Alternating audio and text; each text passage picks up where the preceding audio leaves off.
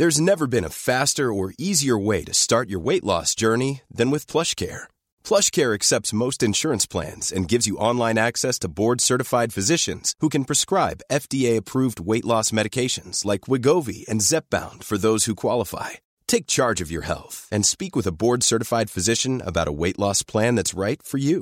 Get started today at plushcare.com slash weight loss. That's plushcare.com slash weight loss. plushcare.com slash weight loss.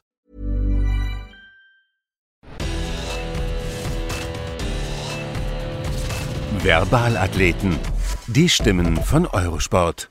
So, herzlich willkommen zu Verbalathleten, die Stimmen von Eurosport. Heute stellen wir euch einen Mann vor, der als Langläufer vielfacher deutscher Meister geworden ist, der später als Trainer, ich glaube, das kann man wirklich so sagen, dem deutschen Langlauf eine goldene Ära beschert hat und den wir bei Eurosport als meinungsstarken und kompetenten Experten und Co-Kommentator sehr schätzen mit Jochen Behle. Grüß dich, Jochen. Guten Morgen.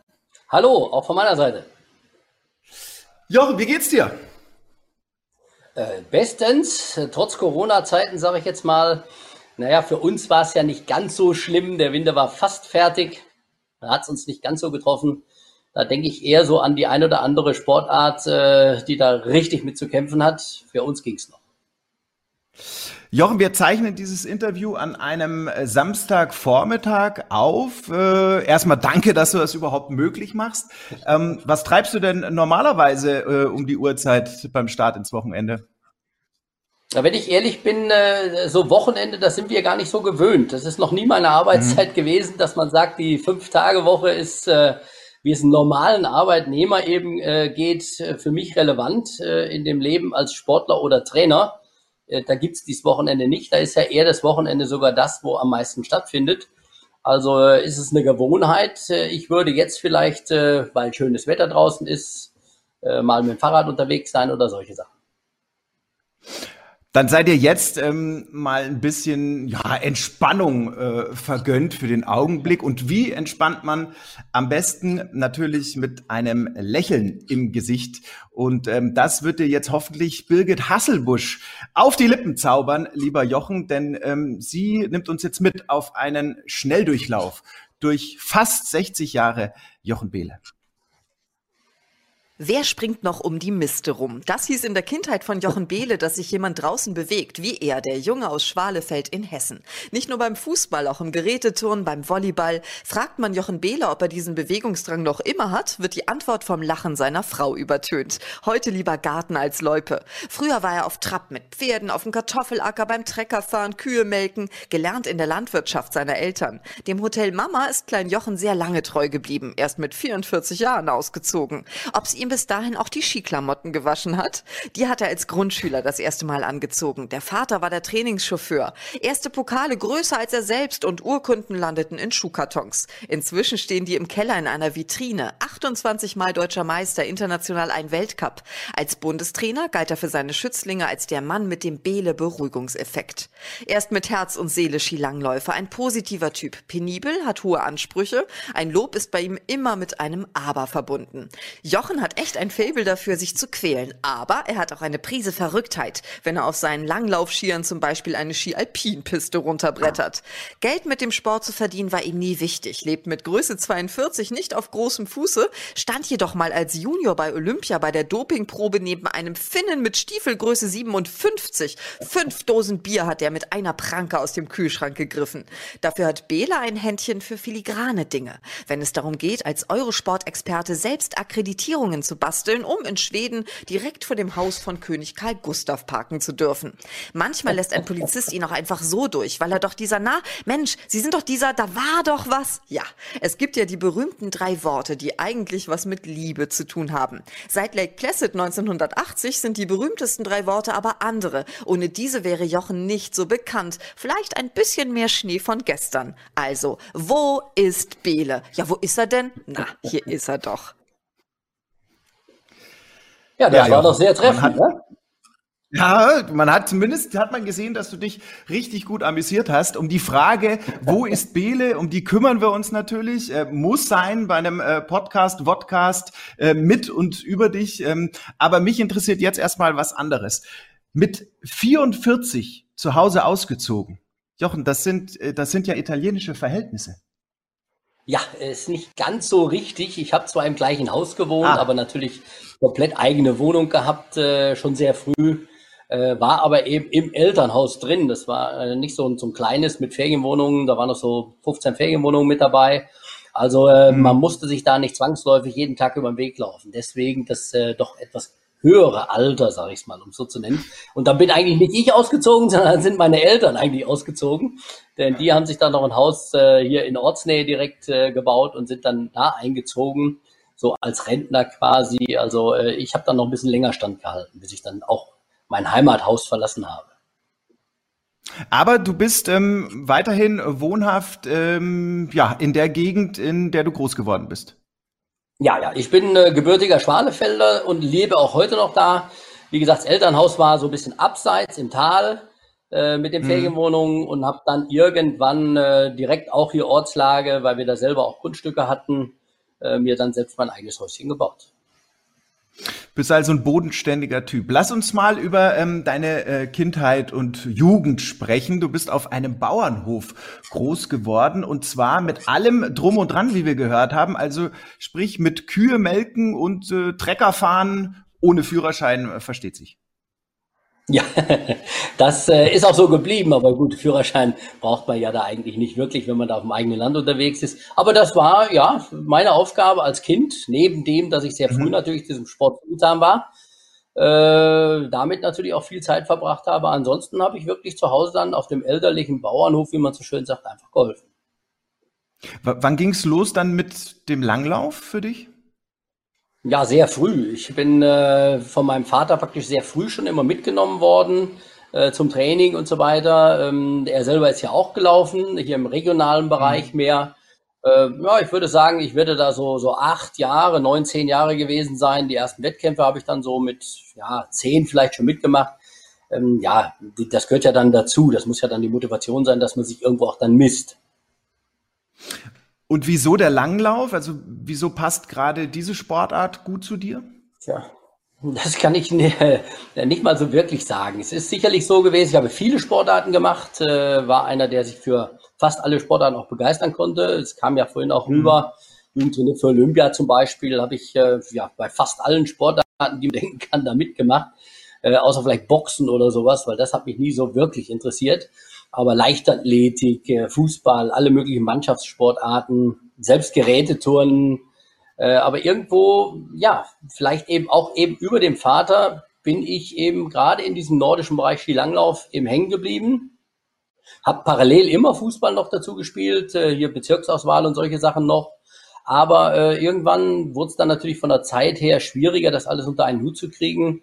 Äh, denn äh, ich bin ja dann sehr früh in diese Kaderstrukturen des Deutschen Skiverbandes reingekommen. Damals waren die noch, noch, noch weiter nach unten, also noch jünger sogar, diese Altersbereiche.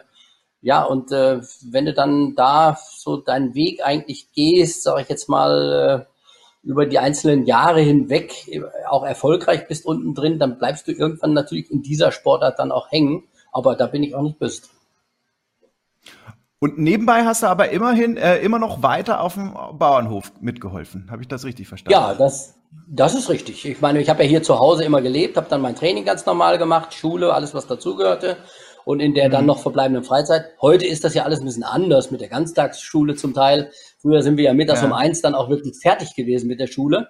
Äh, war viel schöner. Du hattest einfach auch mehr äh, Gelegenheit und Zeit für andere Dinge neben dem Training. Mhm. Du kannst also auch noch ein Hobby nochmal nebenbei auch noch haben und trotzdem eben zu Hause helfen. Mittlerweile haben ja die Kinder für sowas gar keine Zeit mehr. War das, war das zu Hause helfen denn auch ein Teil des Trainings sozusagen? Weil es ist ja körperliche Arbeit auf so einem Bauernhof zum großen Teil. Ne? Auch das, selbstverständlich. Wenn du da die Strohballen hin und her äh, wuchten musst oder solche Sachen, das gehörte natürlich dann auch dazu. Äh, aber ich muss natürlich auch auf der anderen Seite sagen, ich meine, meine Eltern haben mir ja auch alles ermöglicht in der Richtung, äh, die hatten Bauernhof, wir hatten Ferienwohnungen, also mhm. die hatten ja selber eigentlich genug zu tun und dann trotzdem den Jungen, ich habe ja noch eine Schwester gehabt, die hat ja auch diesen Sport betrieben noch, äh, dann immer noch hin und her zu, zu chauffieren, zu den Wettkämpfen, Training, das haben wir alles mit Fahrrad gemacht, gibt's heute auch nicht mehr.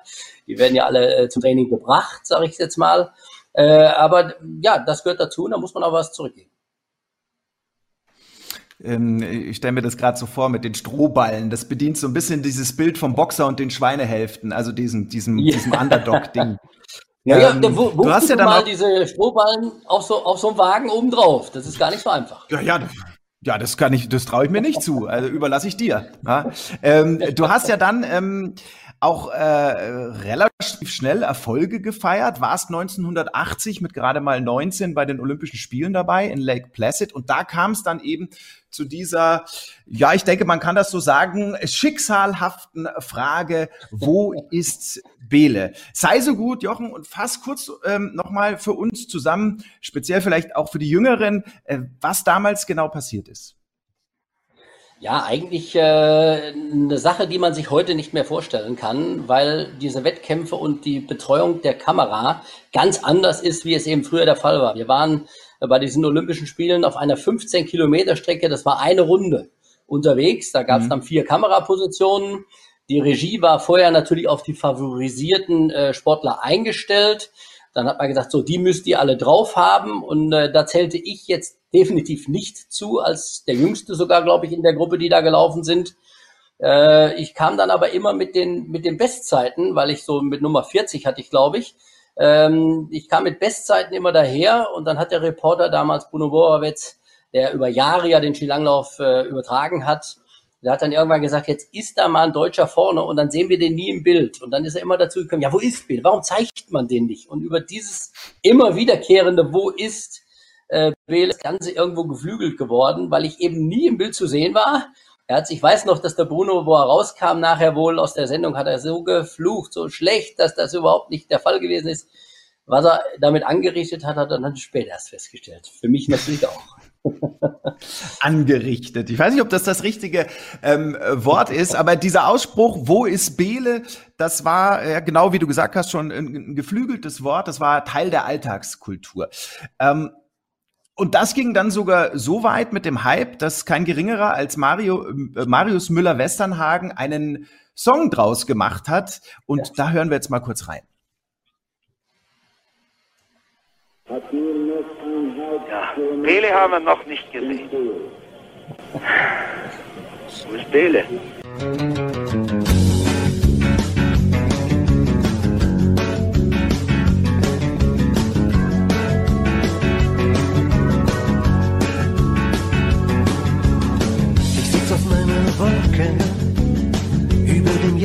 Jammertal. Und die Witwe Bolton hat die Qual der Wahl.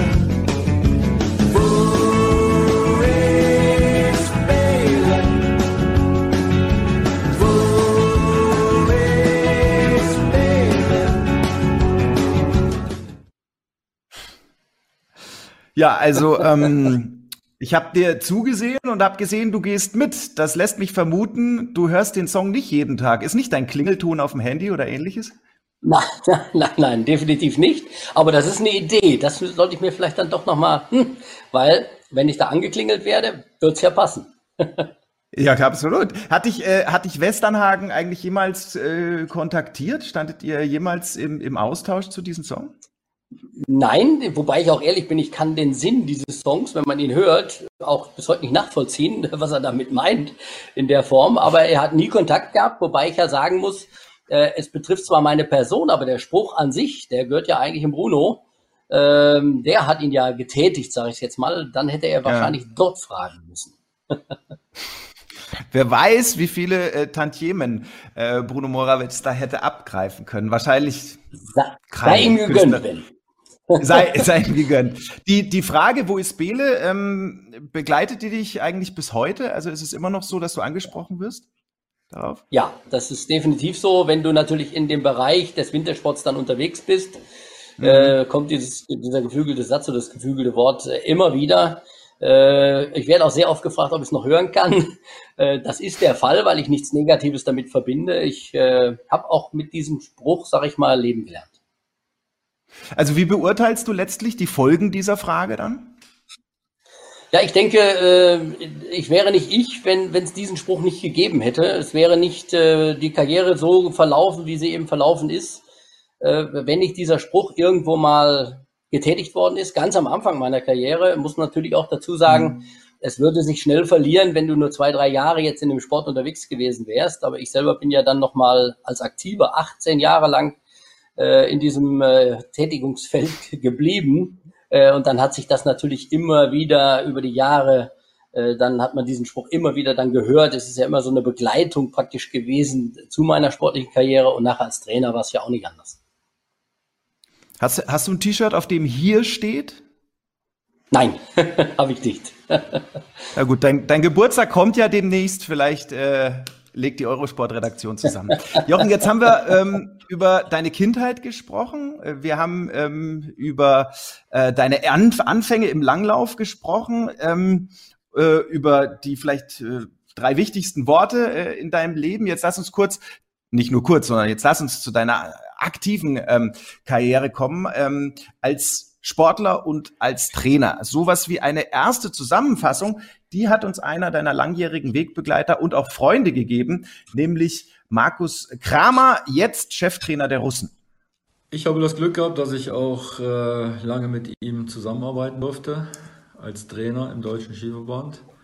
Und äh, in diesen mehr als zehn Jahren äh, hat er in Deutschland eines der international erfolgreichsten Teams aufgebaut.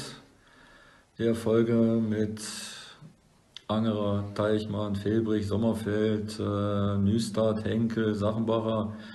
Ja, man kann sie gar nicht alle aufzählen.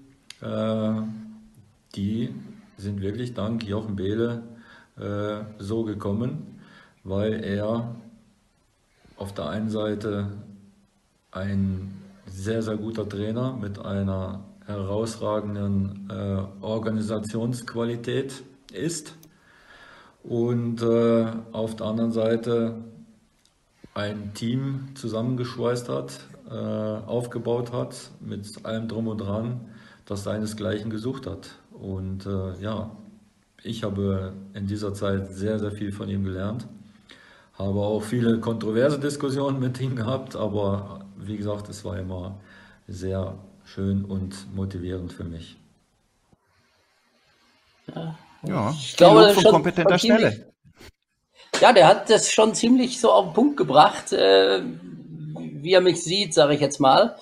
Äh, er hat es ja auch gesagt, dieses Kontroverse eben diskutieren, das gehört natürlich dazu. Wir wollen uns ja alle weiterentwickeln, mhm. auch in diesem Bereich. Ähm, jeder hat da so ein Quäntchen, wo es vielleicht noch was Besseres gibt. Das habe ich mit meinen Trainern, die ich ja in, in, in meinem Team mit drin hatte, genauso gehabt oder auch mit den Technikern. Er hat es ja angesprochen, das Team drumherum äh, hat, glaube ich, den großen Unterschied gemacht äh, zu dem, wie es eben vorher im Deutschen Skiverband gelaufen ist. Drum, glaube ich, sind auch die Erfolge letztendlich möglich gewesen, weil eben dieses Team mit den einzelnen Personen an den richtigen Stellen äh, eine gute Arbeit geliefert hat. Äh, immer wie man, ich vergleiche das immer mit einem Zug. Äh, wenn du, du hast irgendwo vorne den Lokführer sitzen, das wäre jetzt in dem Falle derjenige gewesen, der die Richtung angibt, wo das Zügelchen dann hinfährt. In dem Falle meine. Person. Und dann hast du aber viele, die dort helfen müssen, die die Kohlen schippen, damit er auch fährt, dass das alles äh, funktioniert sage ich jetzt mal, aber eben in eine Richtung alles geht. Und das, glaube ich, ist uns gelungen mit diesem Team, äh, praktisch in Verbindung natürlich mit den angesprochenen Namen der Sportler. Das ist ja eine, eine, eine Generation gewesen, die über zehn Jahre lang äh, praktisch mich da ja auch begleitet hat in der Form. Das waren ja immer eigentlich diese gleichen Sportler. Ein paar Namen kamen immer wieder neu dazu. Und da musste halt erstmal in so einer, so einer kleinen Mannschaft so viele Jahre mit erfolgreich sein. Äh, dass selbst es ja teilweise so war, dass die Norweger zu der Zeit schon teilweise ein bisschen neidisch waren, weil die immer gesagt haben, wie geht das, dass die mit so wenig Leuten uns da jedes Mal den Gesamtweltcup sich wegnehmen. Wir haben ja vier Jahre hintereinander den Gesamtweltcup da mit verschiedenen Personen gewonnen. Äh, und die Norweger ja. haben da auf Deutsch gedacht eine lange Nase gekriegt. Ähm, das hat ihnen überhaupt nicht gefallen. Ja, zumal sie es ja nicht äh, gewohnt waren, die, die, die Skandinavier äh, ja. gegen euch zu verlieren. Äh, speziell jetzt noch zu deinen ähm, aktiven Zeiten. Da ist der deutsche Langlauf international ähm, meist hinterhergelaufen. Du hast 28 deutsche Meisterschaften gefeiert im Einzel. Wohlgemerkt, da kommen wahrscheinlich noch ein paar andere dazu, äh, in der Staffel etc. pp. Ähm, Warum hat's ähm, denn letztlich dann nie für die internationalen Titel gereicht, wenn ich es mal so sagen darf? Ja, da kann es sicherlich gibt's da mehrere Gründe. Auf der einen Seite aber schon das Umfeld auch des Athleten. Trainingsfleißig, willig waren wir alle, auch als Einzelathleten. So eine Gruppe in Norwegen tut sich natürlich einfacher wie jetzt Einzelathleten, wie es bei uns zum Teil der Fall war. Aber äh, es ist schon so gewesen, dass natürlich das Umfeld, Techniker, mit allem, was dazugehört, Material, Ski, ähm, ja, wir haben eine ganz kleine Gruppe gehabt. Ich habe meinen eigenen Techniker nachher zum Schluss sogar gehabt.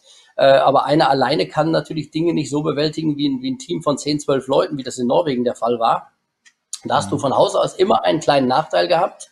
Äh, Gerade dann eben, wenn Großereignisse anstehen, haben die noch mehr Möglichkeiten gehabt, draußen auf den Strecken mit Akkreditierten arbeiten zu können, wie das bei uns der Fall war. Das war aber eben der Punkt, den ich dann als Trainer versucht habe, eben auch umzusetzen, anders, um dann die Athleten, die, die wir dann zu betreuen hatten, äh, auch in diese gleiche Lage zu versetzen, wie die Norweger damals waren. Ähm, das das äh, kommt natürlich vielleicht auch noch, dass es eine, naja, Dopingzeit ja auch gegeben hat. Im Nachhinein Mhm. konnte man ja schon feststellen oder muss man feststellen, dass ja der ein oder andere Sportler noch überführt worden ist, nachträglich, äh, die auch gegen mich gelaufen sind zum Beispiel noch. Ähm, wenn du dann Fünfter warst, wärst du vielleicht eben auch mal Dritter gewesen. Aber das war eine Zeit, die eben so nicht war. Ich weine dem auch nicht hinterher. Ich habe alles versucht, um da vielleicht mal eine Medaille zu gewinnen. Das ist mir selber eben nicht gelungen. Umso mehr Genugtuung war es dann eben vielleicht, das nachher mit dem Team als Trainer zu schaffen.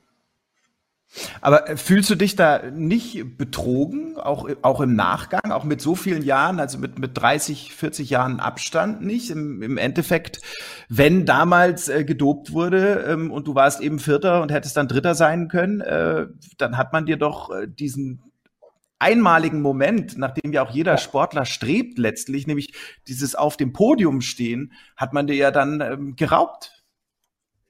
Ja, also grundsätzlich ist es mal so, alles, was du nachträglich kriegen würdest, weil irgendwo dopingmäßig Mhm. was überführt würde, kannst du im Prinzip vergessen, weil der Moment ist weg. Du stehst bei der Okay. Siegerehrung nicht da, wenn die Hymne gespielt wird oder solche Dinge, und, und das ist halt dann bitter, sage ich jetzt einfach mal so. Aber auf der anderen Seite war es ja so, es ist ja nicht so, dass diese Sportler in dem Wettkampf, in dem sie dort unterwegs waren, mit mir, dass sie da nachträglich positiv getestet wurden. Die wurden bei anderen Wettkämpfen später, wo ich schon aufgehört hatte, nochmal erwischt. Ich nehme jetzt mal einen Harry Kirvesniemi oder sowas mit der finnischen Mannschaft. Äh, aber, aber solange wie wir ja gegeneinander gelaufen sind, bin ich ehrlich, dass, da ist ja keiner überführt worden. Also kann ich ihm das auch nicht Mhm. anlasten.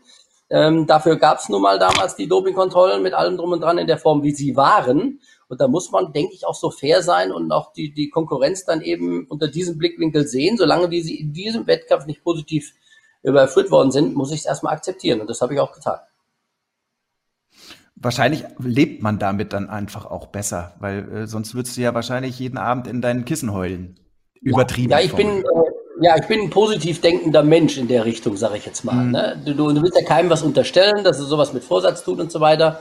Natürlich haben wir es nachher feststellen müssen, dass es äh, bei anderen Wettkämpfen eben dann auch so war, aber ich weiß eben nicht, ob es auch äh, während sie mit mir zusammen oder gegen mich gelaufen sind, ebenfalls der Fall war. Drum äh, denke ich da auch gar nicht mehr drüber nach. Das ist Vergangenheit, äh, musste ich so nehmen als Sportler, wie es ist. Wie gesagt, auch nachträglich wäre alles schön, aber das, das, das zählt dann einfach für mich nicht mehr, weil die Momentaufnahme in dem Moment, wo du es gewinnst, das ist das, was es letztendlich auch ausmacht.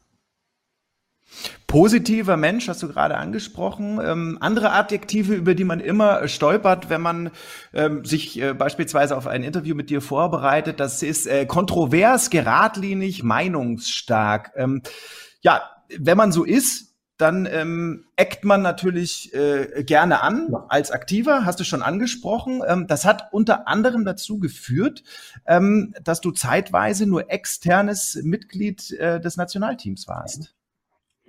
Ja, ich habe äh, bei den eigenen Weltmeisterschaften in Oberstdorf, äh, ich glaube 87 war das, habe ich Mhm. mich äh, mal der Situation geäußert, wie das bei uns im Laufbereich eben aussieht und dass wenn wir so weitermachen, dass wir das eigentlich alles vergessen können. Äh, wenn wir erfolgreich sind, müssen wir einfach Dinge anders machen. Das äh, wurde nicht gut angenommen von Seiten des Skiverbandes, äh, sage es mal so. So habe ich dann mehr oder weniger so eine eigene Trainingsgruppe neben der Nationalmannschaft, wenn man es mal so will, über zehn Jahre lang, so lange ist es ja oder elf Jahre sogar noch gehabt äh, und geführt. Ähm, man hat sicherlich von Seiten des Skiverbandes manchmal dann auch schon ein bisschen anders gesehen. Sie haben ja schon gesehen, dass da auch Fehler vorher passiert sind, die nicht hätten sein sollen vielleicht. Aber äh, da war ich auch mal bei der WM zum Beispiel im eigenen Land für die 50 Kilometer sogar gesperrt. Also äh, wenn man das so alles so weiß, dann war ich nicht der einfachste Athlet in der Richtung. Ich habe meine Meinung eben auch immer so kundgetan, wie ich sie sehe. Äh, das habe ich als Trainer nachher aber auch getan. Und als man mich fragte, um Trainer zu werden, sage ich jetzt mal, was man sich zu der Zeit äh, vielleicht gar nicht hätte vorstellen können, dass ich mal Trainer des deutschen Skiverbandes würde, als einer der schärfsten Kritiker eben dieses Verbandes, äh, hat sicherlich damit zu tun, dass der Langlauf komplett am Boden lag auf der einen Seite und dass man gesagt hat, so jetzt hat er den Mund da damals vollgenommen, jetzt soll er einfach mal äh, zeigen und sehen, ob er das wirklich besser machen kann. Äh, das war für mich natürlich auch eine Herausforderung, dann als Trainer da vielleicht eben mhm. auch Dinge zu verändern, ganz klar. Äh, aber ich glaube, äh, in der Gemeinsamkeit dann nachher, der Skiverband und auch ich, glaube ich, sind wir da so schlecht äh, am Ende nicht bei rausgekommen. Da kommen wir gleich äh, äh, drauf. Ich will noch kurz über Nagano 98 äh, sprechen, deine letzten Olympischen Spiele. Ähm, zum einen, du warst Fahnenträger der deutschen Mannschaft. Äh, das ist eine besondere Ehre. Also ich würde mal so sagen, es gibt weniger Fahnenträger, olympische Fahnenträger als olympische Goldmedaillengewinner. Welchen Stellenwert hat das? Das ist ja, ja, es hat einen Riesenstellenwert. Da muss ich ganz ehrlich sein, denn es ist ja eigentlich auch, ich glaube, man könnte es mal zurückverfolgen. Ich weiß es nicht genau, aber ich glaube, dass die Fahnenträger, die äh, dort beim Einmarsch für Deutschland unterwegs waren, so gut wie immer auch irgendwo Medaillengewinner waren. Äh, in der Vergangenheit. Es hat, glaube ich, nur ganz, ganz selten, wenn überhaupt, gegeben, dass jemand auch mal Fahnenträger war, der nie eine Medaille bei diesen Großereignissen gewonnen hat. Äh, mhm. Es waren für mich die sechsten Olympischen Spiele als, als Aktive, als Teilnehmer äh, zu sein da in einer Sportart, die äh, ja ja auch ein bisschen was äh, abverlangt, sage ich mal, vom Training her gesehen über die vielen Jahre. Äh, man hat es dann auch, glaube ich, so ein bisschen in dieser sogenannten Beständigkeit eben auch gesehen, dass sich diese Ehre eben zuteil wurde, dann mal die Fahne tragen zu dürfen, äh, das ist natürlich schon, äh, schon was ganz Besonderes. Alle vier Jahre gibt's einmal Olympia und einer darf das nur machen. Das war schon eine Ehre. Und warum durftest du es machen? Ja, das kann ich so, die Begründung war ja eben, dass, dass, dass äh, da ein Sportler eben war, der über 15, 18 Jahre lang äh, seine Knochen auf Deutsch gesagt hingehalten hat äh, für diesen Sport und für den Erfolg ähm, dass man auch mal das jetzt in der Richtung honoriert hat äh, und, und nicht nur vielleicht Medaillengewinner genommen hat. Denn zu der Zeit war es auch so, äh, dass äh, es keinen gab, der auch bei sechs Olympischen Spielen äh, für Deutschland mhm. als Aktiver am Start war, außer Dr. Rainer Klimke damals im Sommer mit aber immer einem anderen Pferd. Ähm, das ist dann schon ein kleiner Unterschied. Jetzt haben wir mit Claudia Pechstein sicherlich auch eine dieser Kandidatinnen wieder gehabt, äh, die ja mindestens mal, ich glaube sieben sind sogar bei ihr jetzt mittlerweile, äh, Olympische Spiele, äh, das, das war schon eine Ausnahme dann. Ne? Immer auf einem anderen Pferd. Du standst immer auf denselben Füßen, ne? Das darf man nicht ja, vergessen. Das, ist schon, das, ja, mein Und das in, äh, in einer Sportart, das hast du mir ja im, im, im Vorgespräch so schön erzählt, ähm, in der man es mögen muss, sich zu quälen. Du hast gesagt, und das finde ich einen tollen Spruch, ähm, dein größtes Talent ist dein Fleiß. Ja, das ist aber, wäre heute noch so. Ich glaube überhaupt, äh, wenn man von Talent redet, dann wird es in vielen, vielen, vielen Sportarten so sein. Und Skilanglauf mhm. gehört ganz sicher zu dieser Sportart dazu, dass das größte Talent, was du haben kannst, das ist Fleiß. Weil mit Fleiß kannst du am meisten erreichen. Und macht dich dann vielleicht auch zum Fahnenträger bei den Olympischen Spielen. Ähm, Nagano war aber auch der Ort äh, einer deiner größten Niederlagen. Ja, das muss ich so sagen. Es waren für mich die letzten Olympischen Spiele. Das war klar, dass ich danach aufhören würde. Das letzte Großereignis, der letzte Wettkampf war für mich der Staffellauf. Äh, ich mhm. hätte eigentlich noch einen Lauf danach gehabt, war aber ja krank geworden und ich habe da drüben virusmäßig äh, ja nicht wirklich Glück gehabt, die deutsche Mannschaft überhaupt nicht. Äh, wir waren zu fünft äh, langlaufmäßig drüben. Ähm, ein Einsportler von uns, Dora Rhein damals, war schon, äh, äh, das war auch noch dazu mein Zimmernachbar äh, äh, oder Kollege, besser gesagt, nicht Nachbar, sondern Zimmerkollege. Das heißt, der lag schon in Quarantäne. Ich musste dann irgendwie an diesem Tag die Staffel noch laufen, hatte abends dann aber mittlerweile 40 Fieber, äh, kam dann auch in Quarantäne. Aber das Ergebnis dieses Staffellaufes kann man sich dann grob weg vorstellen. War äh, eine Runde lang ging das noch gut, fünf Kilometer, aber dann habe ich es einfach nicht mehr durchgestanden. Äh, habe das zwar noch zum Wechsel hin äh, erledigt, dass die Staffel noch im Rennen bleibt, aber war natürlich eigentlich dann chancenlos. Und so einen Wettkampf stellt man sich nicht unbedingt als den letzten Wettkampf vor, äh, den man da äh, für Olympische Spiele sich denkt. Also salopp äh, formuliert, aber auf den Punkt gebracht, richtig blöd gelaufen. Ja, das ist äh, mit ein paar Worten gut zusammengefasst. Von ähm, 2001 bis 2012, verbessere mich, waren es 2001 oder 2002 bis 2012, als du Bundestrainer warst? 2-1, äh, ja, Bundestrainer offiziell erst ab 2002, das ist richtig. Äh, aber ich habe die, die, die Truppe trotzdem ab 2001 schon geführt. Da gab es aber schon noch einen Bundestrainer, Jürgen Wolf damals. Habe ich gesagt, du, da brauchen wir jetzt äh, wegen einem Jahr, wegen der Titulierung, äh, interessiert mich das wenig. Nein, äh, ich habe mit Jürgen da äh, gut zusammengearbeitet. Wir haben das Team Lachti und auch Olympia Salt Lake zusammen betreut. Ich war eher so der, der den sportlichen Bereich direkt an der Mannschaft hatte. Und den administrativen Bereich war mehr der Jürgen dann in diesen zwei Jahren. Aber ansonsten eigentlich bin ich seit 2001 dann für die Nationalmannschaft, wenn man so will, als der verantwortlich tätig gewesen. Und du hast die Nationalmannschaft dann eben äh, zu äh, nie gekannten und leider auch nie wieder erreichten Höhen geführt. Und wie du das gemacht hast, das erzählt uns jetzt einer deiner ehemaligen Schützlinge, Tobias Angerer. Oh, Ja, über Jochen kann ich natürlich viel erzählen. Ähm, Jochen war, glaube ich, in diesen zehn Jahren, wo wir so erfolgreich waren, der, ja, einfach dieser Chef, dieser Bundestrainer, den du dir wünschst, ähm, der vorne weggeht, der alle mitnimmt, der Visionen hat. Ähm, und er hatte das besondere Talent, dass er jeden Trainer oder jeden Servicemann genau an die richtige Stelle gesetzt hat, ähm, wo die sich komplett entfalten haben können und um dann die beste Performance und diesen maximalen Erfolg für das Team zu ermöglichen.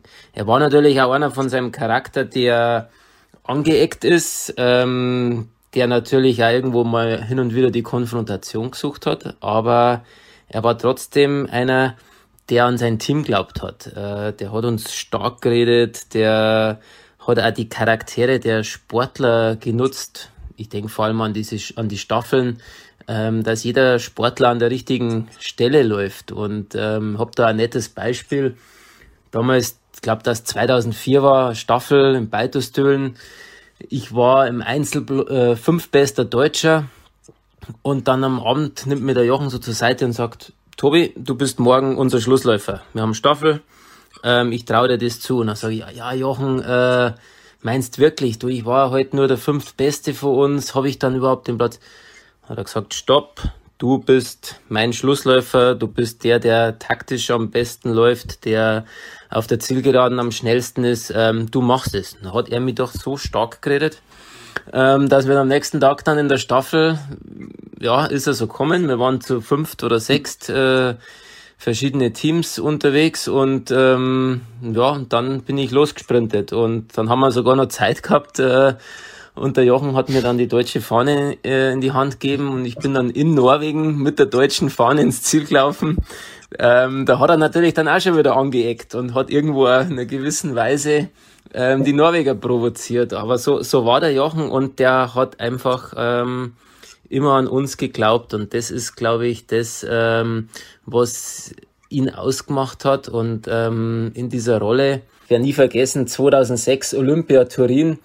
Ähm, bei mir ging es um die Bronzemedaille und dann war dann nochmal dieser ein Kilometer lange Anstieg und dann ist der Jochen neben mir hergesprintet, weil es ging wirklich um jede Sekunde, ähm, wo ich mir gedacht habe, Mensch Jochen, als Aktiver warst du aber nicht so schnell unterwegs. Also man hat einmal wieder gesehen, ähm, was der einfach äh, mit welcher Leidenschaft und mit welcher Motivation und Begeisterung er dabei war und wie uns er immer gepusht hat, das ähm, war wirklich äh, was ganz was äh, Besonderes. Und ähm, er hat es halt geschafft, jeden im Team ähm, zu überzeugen, ähm, an diese, ja, an dieses Team zu glauben, um dann am Ende erfolgreich zu sein. Und das, äh, da erinnert man sich natürlich sehr, sehr gerne dran zurück.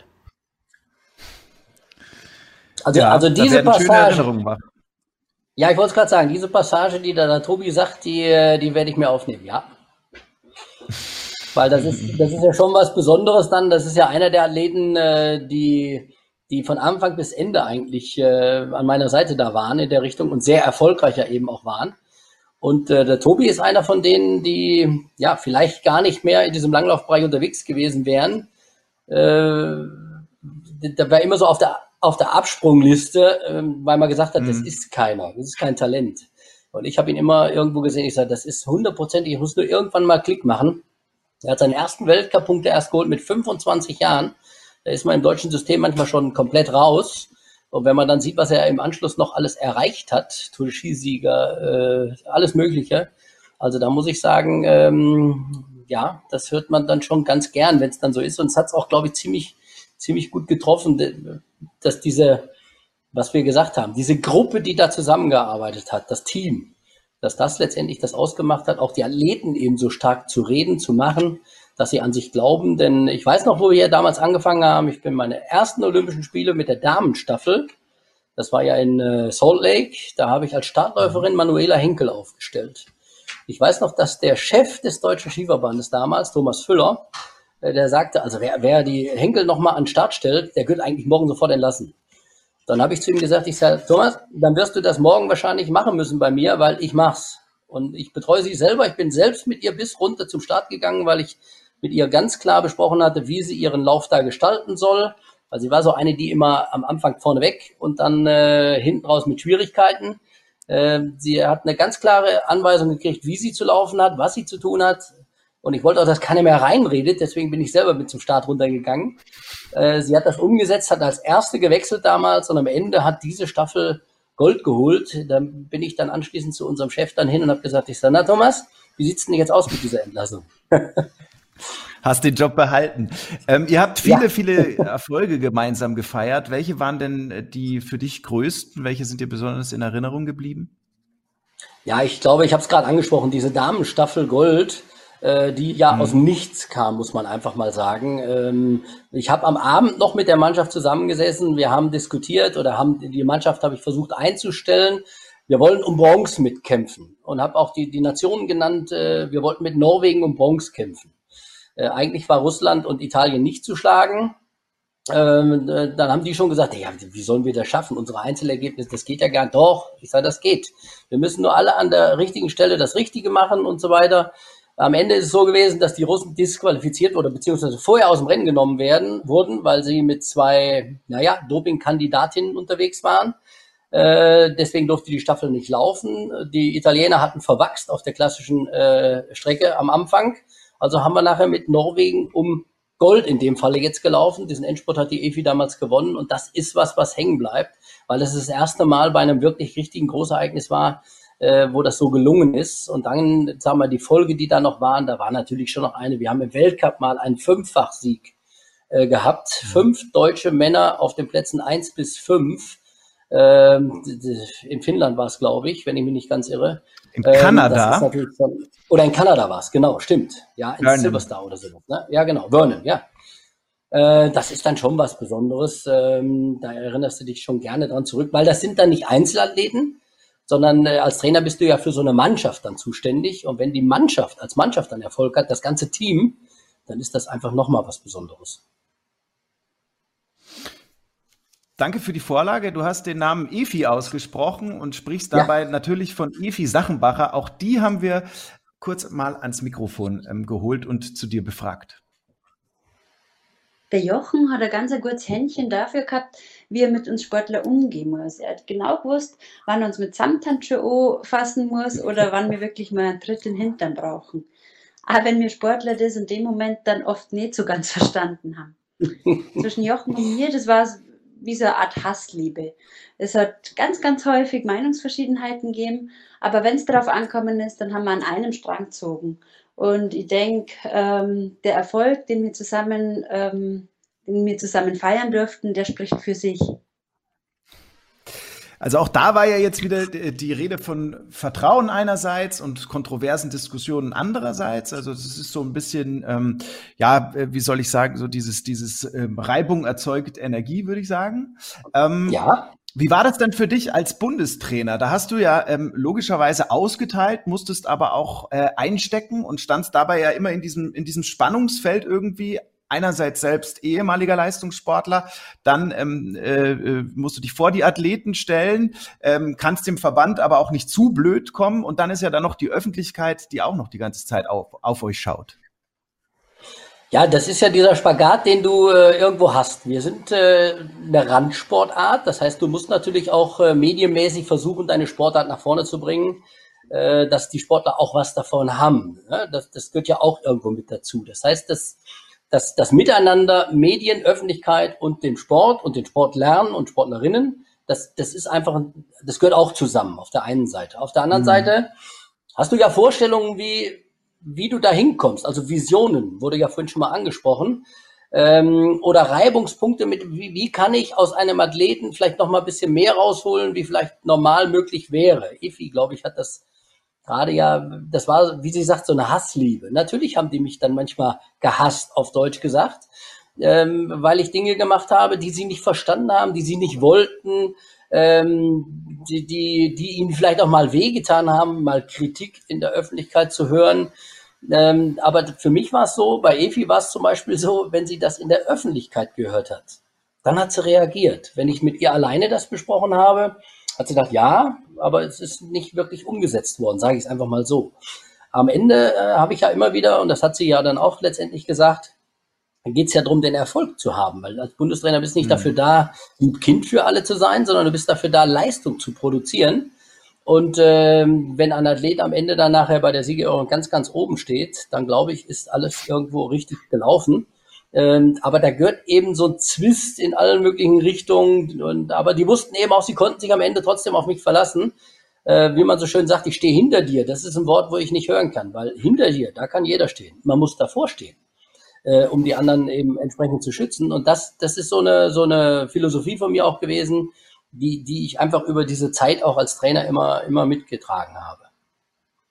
Wie bist du da eigentlich vorgegangen, wenn du dann ähm, wieder einen rausgehauen hast und deine Athleten ähm, gerne auch mal eben öffentlich kritisiert hast? War das, war das sozusagen methodisch analytisch oder bist du da aus dem Bauch raus ähm, äh, vorgegangen? Äh, es ist sicherlich, äh, also nicht so rein aus dem Bauch raus. Äh, mhm. Wann es dann der Fall wird oder der Moment vielleicht, der ist dann, jetzt passt's oder so, ne? Das kann schon ein bisschen aus dem Bauch mhm. Rausgekommen sein, aber natürlich sitzt irgendwo, ähm, ja, über, über eine Nacht hin überlegt, wie kann man, was kann man äh, in der Richtung vielleicht tun, wo kann ich noch das eine Quäntchen rauslocken vielleicht, das, diese Gedanken machst du dir natürlich schon vorher äh, besprichst du, wie gesagt, vielleicht auch mal mit dem einen oder anderen Trainer. Markus hat es gesagt, da hat man dann auch mal eine Kontroverse. Das habe ich auch mit den anderen Trainern teilweise gehabt, wo wir auch über sowas diskutiert haben. Ne? Weil die müssen ja irgendwo das, was ich da entscheide, muss ja irgendwo auch verstanden werden. Ne? Weil letztendlich musste ich es ja entscheiden. Und äh, ich habe immer so eins gehabt, ich sage, die Dinge, die du irgendwo entscheidest, du musst es einem Athleten auch klarstellen können, warum du diesen Gedankengang hast. Auch wenn es vielleicht später ist, aber du musst es irgendwo begründen können. Äh, damit die mhm. das Vertrauen nicht verlieren und damit sie auch mit dem, was man da entscheidet, leben kann. Ich, ich habe Dinge eben treffen müssen, wo ich einen Axel Teichmann aus der Olympiastaffel äh, rausgetan habe, obwohl er von der Leistung her eigentlich dort reingehört hat. Aber man hat gemerkt, ich habe irgendwo gemerkt, okay, der, der ist, der verliert im Moment jetzt ein sehr junger Athlet damals noch. Er verliert im Moment ein bisschen so seinen Fokus in dieser Richtung, diese Staffel vielleicht wirklich dahin zu bringen, wo er es vielleicht mit seiner besten Leistung kann. Da habe ich ihn einfach ausgetauscht, zwei Tage vor oder einen Tag vor äh, der eigentlichen Staffel. Das war in Olympia 2002. Ähm, da war er natürlich entsprechend sauer. Klar, und da musste ich mich erstmal mit ihm auch, den ganzen Tag habe ich mich eigentlich dann noch mit ihm auch so beschäftigt, um, um das wieder in der Reihe zu kriegen. Ne? Ich habe auch mal ein Sommerfeld oder auch mal einen Tobias Angerer aus der Staffel rauslassen müssen, weil die Leistung eben nicht so war.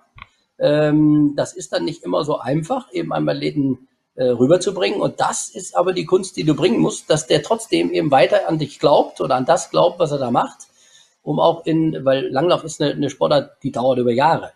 Und ähm, mhm. ein anderer, sage ich jetzt mal, der, wenn das dann diesmal nicht gewesen ist, dann ist das vielleicht beim nächsten Mal. Ähm, äh, und, und deswegen sage ich mal, das, das hinzukriegen war nicht so ganz einfach, aber dafür ist man ja nun mal Trainer. Ne? Und du hast es ja offensichtlich schon auch ganz gut hingekriegt. Äh, 2012 war dann Schluss als äh, Bundestrainer.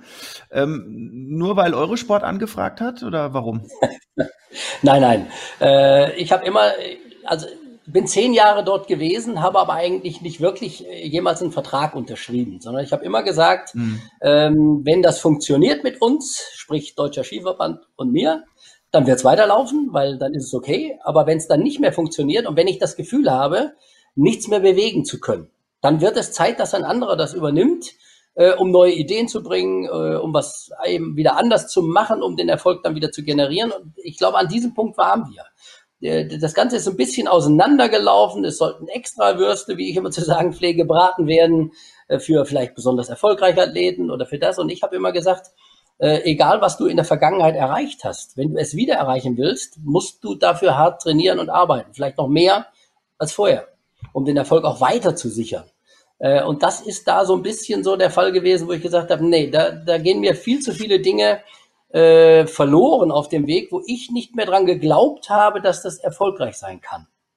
Und das war dann irgendwo der Punkt, wo ich gesagt habe, nein, dann müssen wir uns eben auch trennen und dann muss es einen neuen Weg geben.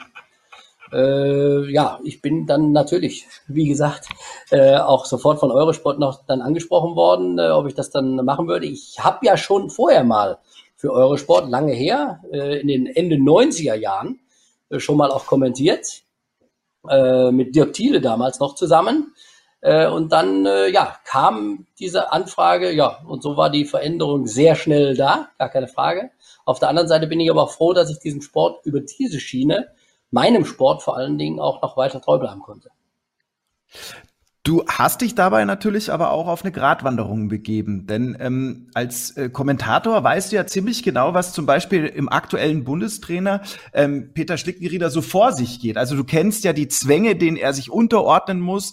Ähm, äh, andererseits musst du aber eben auch die Leistungen der Mannschaft und die Vorgehensweise des Trainerstabs Stabs bewerten beziehungsweise halt auch kritisieren. Ähm, und da gibt's viel zu kritisieren, aktuell, zumindest wenn man es nur an den Leistungen festmacht. Äh, was macht das mit dir? Ja, das ist nicht wirklich einfach, da muss ich ehrlich sein. Äh, Ich, ähm, ja, habe ja noch Athleten gehabt, die haben ja ihren, ihren Abschluss eigentlich gemacht, nachdem ich äh, schon kein Trainer mehr war, es aber schon kommentieren musste, durfte, sollte. Mhm. Angerer, Teichmann sind so Beispiele, Filbrich. Äh, wenn du dann siehst, was diese Sportler in der Vergangenheit für Deutschland geleistet haben und was, was, welche Medaillen sie geholt haben. Und du siehst dann, wie die Ergebnisse am Ende ihrer Karriere dann eben nicht mehr so sind, wie sie es eigentlich verdient haben.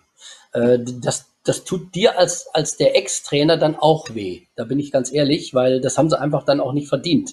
Weil das, was die da alle geleistet haben, äh, finde ich toll. Ich finde zum Beispiel eine Claudia Nüstadt, die zweimal Gold für Deutschland geholt hat, äh, die viele, viele, über zehn Medaillen für Deutschland geholt hat und hat nicht mal eine richtige Verabschiedung, sage ich jetzt mal, als sie aufgehört hat, vom Verband gekriegt.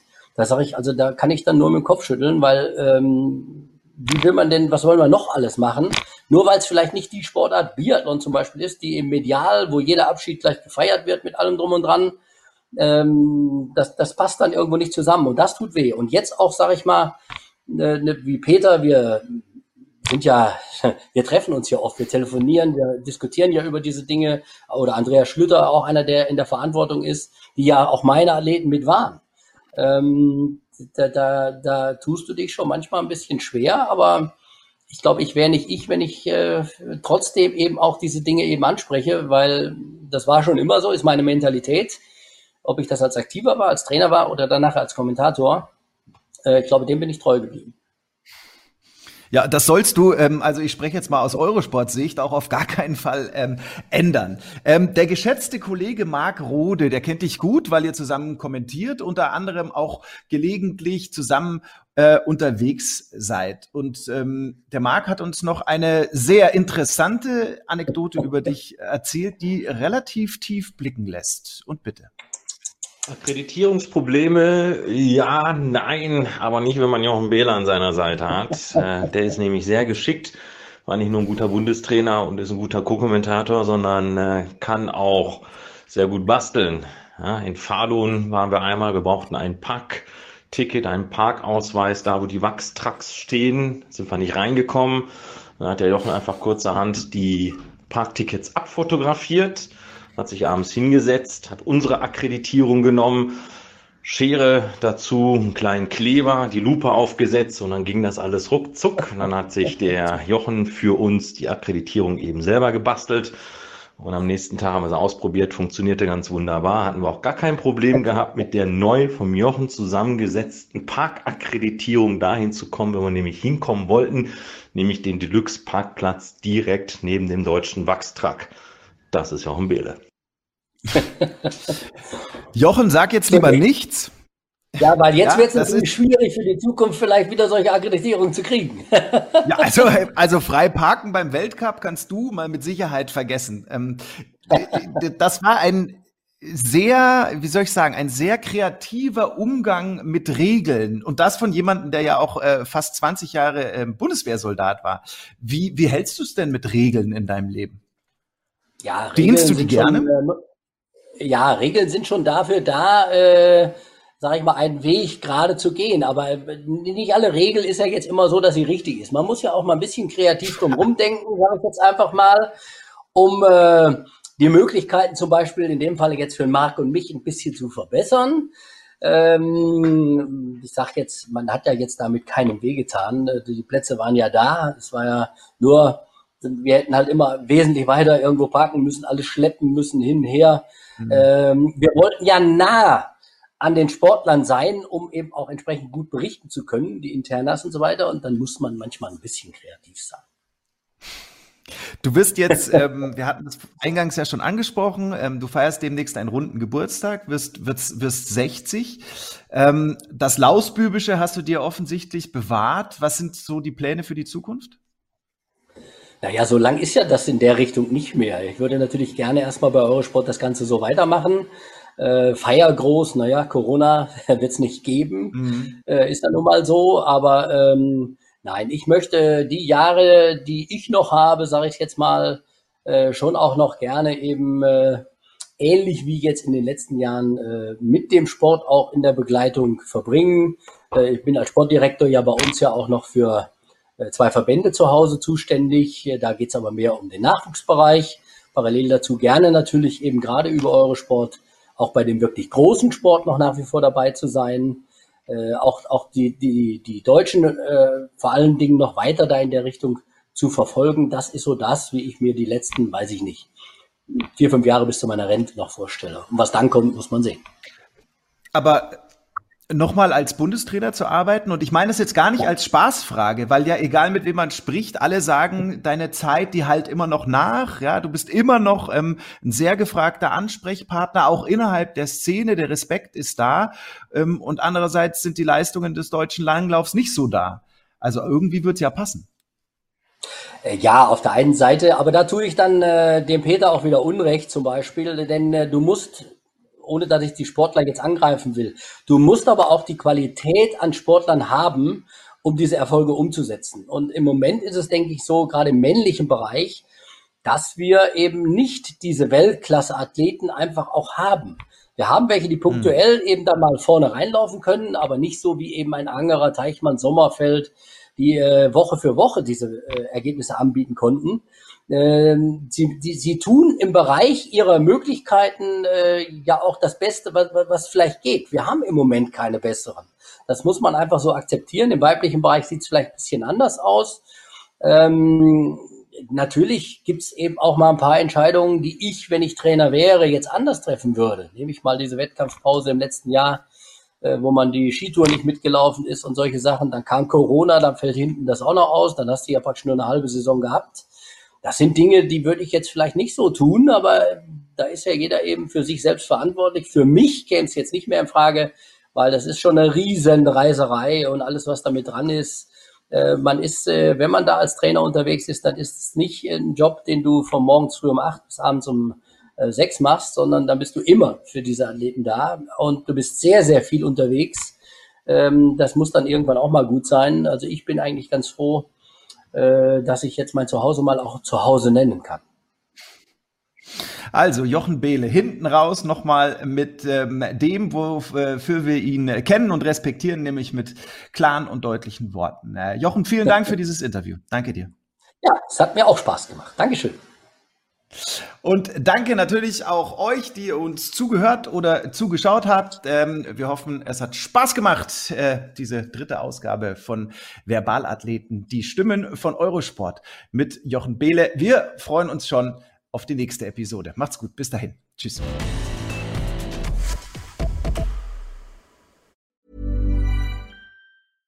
Mom deserves the best, and there's no better place to shop for Mother's Day than Whole Foods Market. They're your destination for unbeatable savings, from premium gifts to show-stopping flowers and irresistible desserts. Start by saving 33% with Prime on all body care and candles. Then get a 15-stem bunch of tulips for just $9.99 each with Prime. Round out Mom's menu with festive rosé, irresistible berry chantilly cake, and more special treats. Come celebrate Mother's Day at Whole Foods Market.